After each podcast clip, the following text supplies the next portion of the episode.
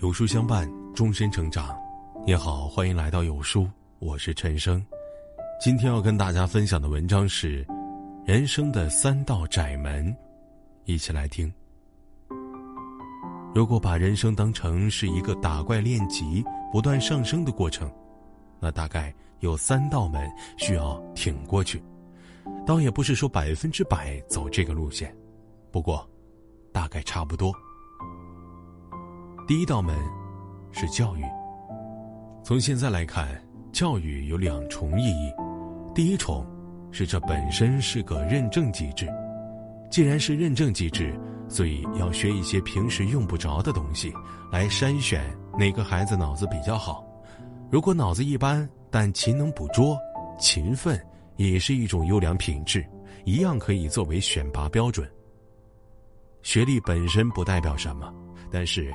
代表着起点，有了这玩意儿，很多职位就会对你敞开，你也就获得了一个先发优势。学历不如你的人，除非有神奇技能，否则得用一辈子或者很多年才能跌爬滚打混到你的起点。所以在接下来的很多年里，学历依旧是很多人保持先发优势的一个基础。如果连高考这种相对平等的竞技都拿不下，后续的游戏。会越来越难，因为高考之后的比拼大部分都是在拼道具。高考会对社会进行第一轮分层，水平接近的人趋向于待在一起，不同圈层之间接触越来越少，了解也越来越少。互联网并没有拉近这种隔阂，反而在拉大。这也是为什么知乎上之前有个问题，说月薪三万真的很容易吗？提问者是个三四线城市的学历一般的小伙，他围观了自己周围一圈发现只有混得非常好的领导才能到这个收入。但是平时看各个互联网公司招聘，很多大学生一毕业就给到这个收入，让他很迷茫。这个小伙子的困惑其实就是我们这一节的核心。很多人一步顶别人十年。并不是他的岗位需要的技能有多难，而是他所在行业本身是财富突出部。第一轮简历筛选就把绝大部分人给干掉了。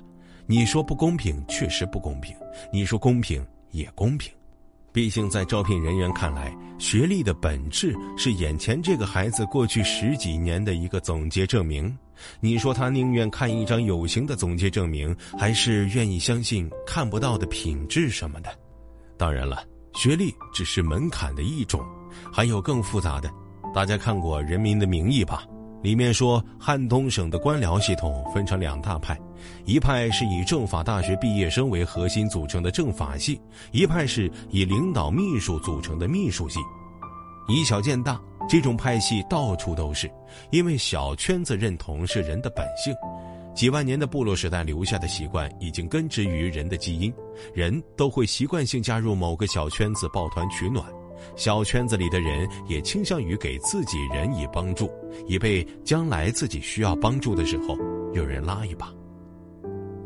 很多时候，你的毕业院校也会形成一个天然圈子，面试官是哪个大学的，他就倾向于要哪个大学的；项目组的组长是哪个大学的。他也倾向于帮助自己的学弟学妹。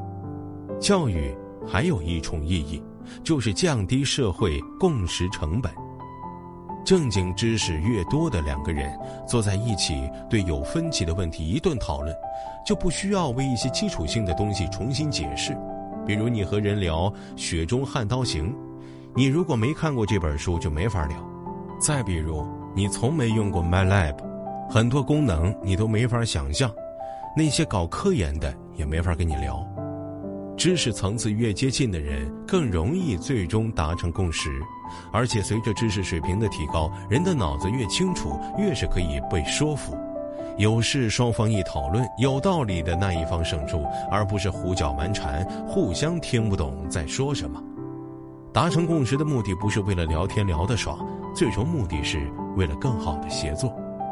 开展大型项目最大的问题就是沟通成本，因为里边几乎所有人都得不断磨合，对一个目标形成共识，不然没法开展工作。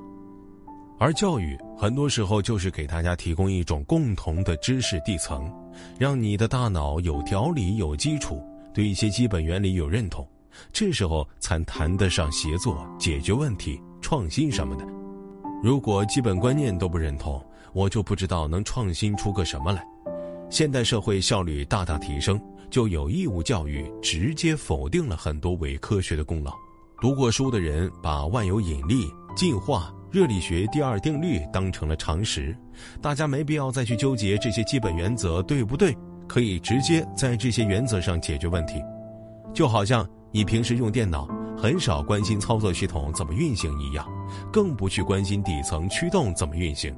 教育就是给大家都装了一个一样的操作系统。比如大家讨论建一栋大楼的时候，商量的都是地基够不够稳，有没有人会去买。你突然冒出一句。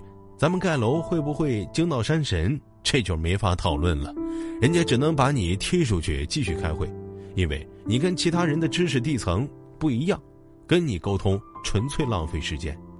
说到这儿，就得解释博士跟普通人差距在哪儿。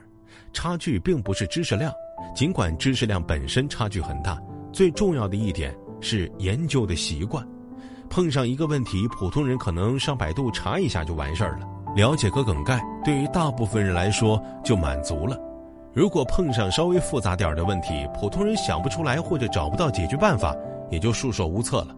但是受过系统训练的博士们更加习惯用多种方式去深入把一个问题研究透，查期刊论文，查英文资料，总之要把问题彻底弄清楚。正常人一方面没有博士们那种习惯了研究问题的心力。也没有那么强大的深入研究问题的工具库，工具库越来越比人本身更重要。正如美洲印第安人一直没搞明白怎么冶铁，也就点不了轮子，直接被锁死在了极低层次的状态。现代社会的人一天创造的财富超过过去两千年，不是因为进化出来了两千只手，而是拥有越来越先进复杂的工具，工具本身超越了我们自己。大到空间站，小到给心血管做手术的纳米手术刀，还有很多不太明显的工具，比如积累下来的论文库，码农们日常用的 Git，视频剪辑玩的 Final Cut，甚至包括富人们经常玩的信贷，本质都是工具库里的工具。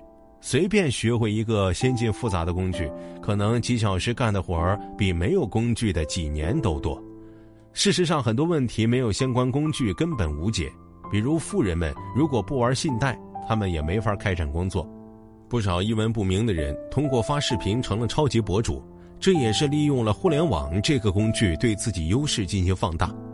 前段时间我看新闻里说，有两个年轻人学历非常低，但是参与了某重要电影的后期特效制作。他们就属于没有学历，但是给自己找到了一个厉害工具，工具对他们完成了赋能。大家一定要记住一句话：别把关系弄错了。你从互联网上学到东西，掌握新技能，学新东西，掌握新的技能，或者互联网帮助你实现自我，那互联网是你的工具。如果只是在互联网上各种玩乐，花了自己的时间和金钱，却只得到了精神的满足，那你是互联网的工具。免费的江湖里，你就是产品。所以，教育有这么几个目的：一、弄个文凭；二、会使用几个先进复杂工具；三、掌握参与协作的基本知识。这三点都是不断退而求其次的。最早的目的是搞个文凭，弄不到厉害文凭，弄一个一般的。如果文凭上没胜出，那就掌握几个先进复杂的工具；如果工具也没太明白，那就做一个有基本常识的人。之所以说教育是道窄门，因为绝大部分人在这三样当中一样都没掌握，只会玩手机。问题是玩手机对他们只算消费品，算不上复杂工具。绝大多数人在教育这道门上就被碰得头破血流。学历高不高倒也在次要，毕竟人生路漫长，今后的翻盘机会很多。但是如果脑子从一开始就不太清楚，常识感太弱，总是在没谱的事情上拧巴。而且关键是根本谈不上理性，也没法被说服，或者太容易被说服，从来也没主见，更不会去吸收新东西。看到不理解的东西就都觉得是愚蠢。工具库里又只放了一把锤子，不用怀疑，人生掉坑里了。为啥我们说要终身学习？不是因为知识有多值钱，而是说把自己的脑子变成一个讲道理、能吸收新东西的容器。这样机会到来的时候，不是本能的去忽视，而是研究下这玩意儿到底是啥。就比如说，我多年前接触比特币，第一反应就是，这玩意儿都懒得去了解，现在也没太了解。不过开始认识到什么东西，如果被我都听说了，那它肯定不那么简单了。值得花时间去了解一下到底是个什么，所以教育本身是个人人经历的事儿，但是只有极少数人能真正的从中获益，这是第一道窄门。二、工作，人看着工作的时间很长，如果二十二岁大学毕业，六十五岁退休，中间隔着四十年，不过真正的工作只有八年左右，七八年之后，不是说你没法工作了，而是说大局已定。越往后能改变的概率也就越低，一眼也就看到头了。工作有两种，一种是本身就非常局限，上限不高，可能唯一的好处是看着稳定；另一种是看着不稳定，其实上限很高。如果你选了第一种，那也没啥可说的，提前过上了老年人的生活。对于第二种来说，能不能升上去，往往是一种表象，比升迁重要的是，其实你。到底适不适合这个体系，以及你对你的工作有没有热情？相同的一件事儿，有些人干起来跟玩儿似的，有些人却跟坐在火炉上烤一样度日如年。对工作没有热情，自然不会去思考怎么去改进，不改进，自然也就不会有突破。无论是给自己做还是给别人做，如果没有持续的改进和每隔一段时间微小的突破，很容易被同行里那这些方面做得好的人给超了。积少成多，如果放在五六年这个长度上，人和人之间的差距就像地球到月球，学校里的距离不太明显，毕竟知识这玩意儿不能直接兑换成钱，不兑换成钱效果就不明显。但是到了社会，人和人之间的差距主要是金钱和地位的差距，这个就很明显了。一般大学毕业二十年后，同班同学再见面，相互之间的差距天上地下，也是这个原因。累积的量变成了好几次大规模质变，互相之间不在同一个维度了。而且你能爬上去，本质还是你能提供多少价值，哪怕你啥都不会，就会捧领导的场。那也是为关键角色提供了情绪价值。这个意义上讲，参加工作后就得想办法不断输出价值，并且要不断的提高自己输出价值的能力。最后的目的是能力增强，上升到关键位置，或者让领导把你拎到关键位置去。反正都得往上爬，或者从一个赛道变换到另一个赛道。我认识几个人创业搞得一塌糊涂，去搞自媒体反而赚了。说到这里，有人很难受啊，说自己所在的位置干多干少都一样，主要看关系和背景，成绩和能力不挂钩，这也是没办法的事儿。选择了这么一个不看努力的体系，人家看的是背景，你又没背景，那人生确实是掉坑里了，只能是为自己的选择买单了。这也提醒年轻人，你到底能不能接受类似农业社会那种缓慢而一眼看得到头的生活？如果可以，那问题不大。虽然稳定是有代价的，而且代价非常大。如果接受不了，那就去冒险，去承担不确定性，去大城市里搏一搏。前几天看到一个数据，说深圳百分之八十的人在租房，大部分人一年的工资不够买一平米，所以大部分人最后都得离开。这也是为什么这个城市有个外号叫“干电池之城”，榨干大部分人的青春后，一脚踢到了不可回收垃圾的筐里。但是换一个思路，如果你在老家也没啥发展，本身就是个不可回收垃圾，此处没有恶意啊，为啥不去试试呢？让大城市炸一下，说不定能炸出点别的，说不定你体内有个神兽呢。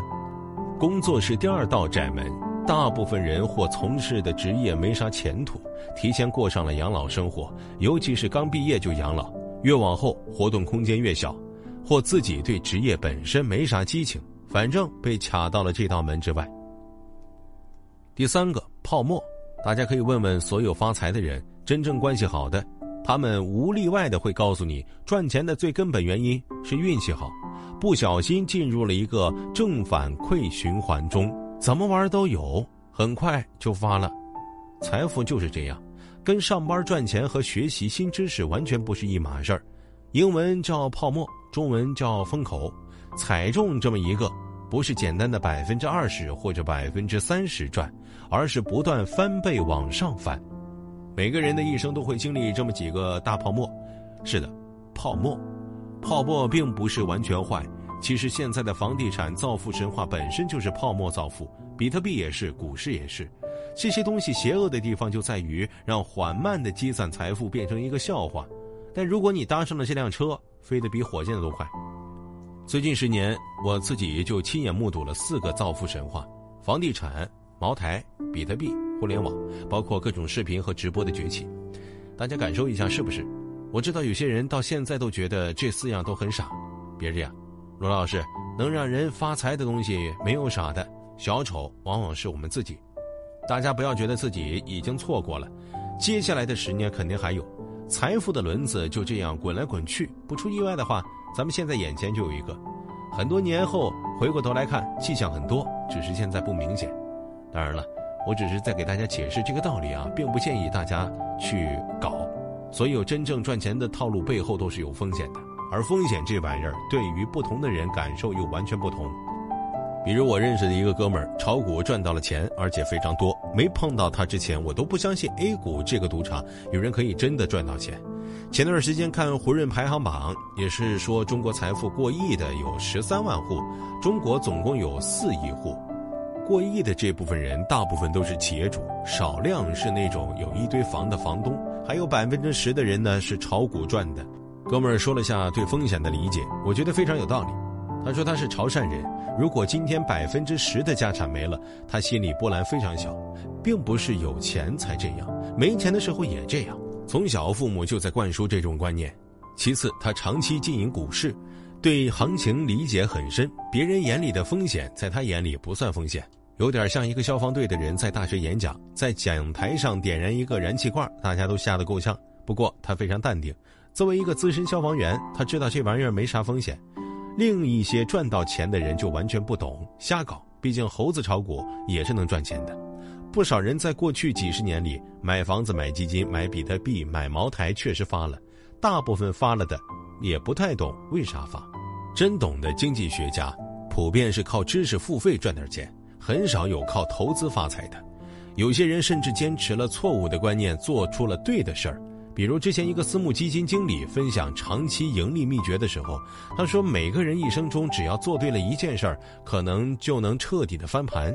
他二叔坚持买茅台股票近十年，并不是因为他二叔对茅台有深刻的理解，所以能做出理性的决策，完全是因为他多年前作为大学生指导他二叔坚持买五粮液，他二叔继承是坚持买茅台，他修正观念后不买了，他二叔继续买，现在也就发了。财富就是这样，有两个维度，一个是线性的，你通过出卖自己的时间赚钱；如果你卖给固定的人，那你就是打工；如果你直接到市场上卖，那就是自由职业；如果你倒卖别人的时间，那就是创业。那这些钱有的快，有的慢。还有一个维度是你有意无意踩到了一坨便便，然后一个爆炸把你炸上了天。中国现在绝大部分富人都是这样上天的。从这个意义上讲，你赚不到超出你认知的钱，这种说法是错的。小钱靠认知，大钱靠大运。只是今后的钱越来越向信息层面转化，而不再像以前那样依附在砖头和酒瓶子上。对认知的要求越来越高，无脑赚的年代越来越远去了。那有啥办法能够把握住这种运气吗？大概有三点：首先，你得通过工作提供现金流，这没啥可说的，得有初始资金嘛。初始资金越大，玩法越多。普通人往往看不上百分之十的理财产品，因为百分之十的收益改善不了他们的生活。但是如果你有几千万，年化百分之十，六年就翻倍，你说好不好玩？其次，能承担一定的风险。风险和财富是一个硬币的两个面正是因为风险的存在，其他人才不跟你抢食。等到大家都明白过来，包括买房造富这样的神话，今后慢慢也就到头了。当然了，不要去承担那些你承担不了的风险。最后，所有泡沫不是一天长起来的，而是很多年。如果愿意，你有足够的时间去研究它，去观察它。大家想想，房产、比特币是不是都是这个逻辑？大部分人都是很早就听说这玩意儿，但是直到最后才加入进去的，最后成了韭菜。所有风口都是这样：第一波吃肉，第二波喝汤，第三波还债。那有啥办法没有？没啥办法。除了运气之外，就是要保持一颗宽容和能学习的心，碰上新东西愿意去学习，愿意去了解，而不是直接把那玩意儿跟傻叉画上等号。写这些的目的，并不是建议大家去投资、去冒险，千万别这么想，就是给大家解释一下所见所闻，也不一定对，说出来也是跟大家讨论一下，毕竟大家又不是只看我一个人的说法，对吧？而且我今天讲的是窄门，既然窄，绝大部分人是穿不过去的。所以，如果最终也没过去，也不要纠结；如果过去了，尽量的心怀感恩吧。能力占的比例没有大家想的那么大，运气占大多数，只是自己承不承认的问题。但是无论如何，形成一种开放心态，碰上新东西，敢于并善于去学习，说不定哪天有意外的惊喜。